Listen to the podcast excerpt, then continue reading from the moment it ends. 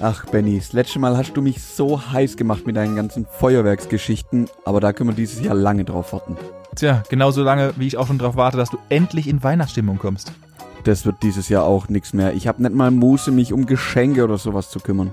Tja, da bist du in dieser Folge genau richtig, denn ich habe mich extra vorbereitet und habe dir die beklopptesten Geschenke rausgesucht, die du deinen Eltern schenken kannst. Ja, hoffentlich ist da was Gutes dabei.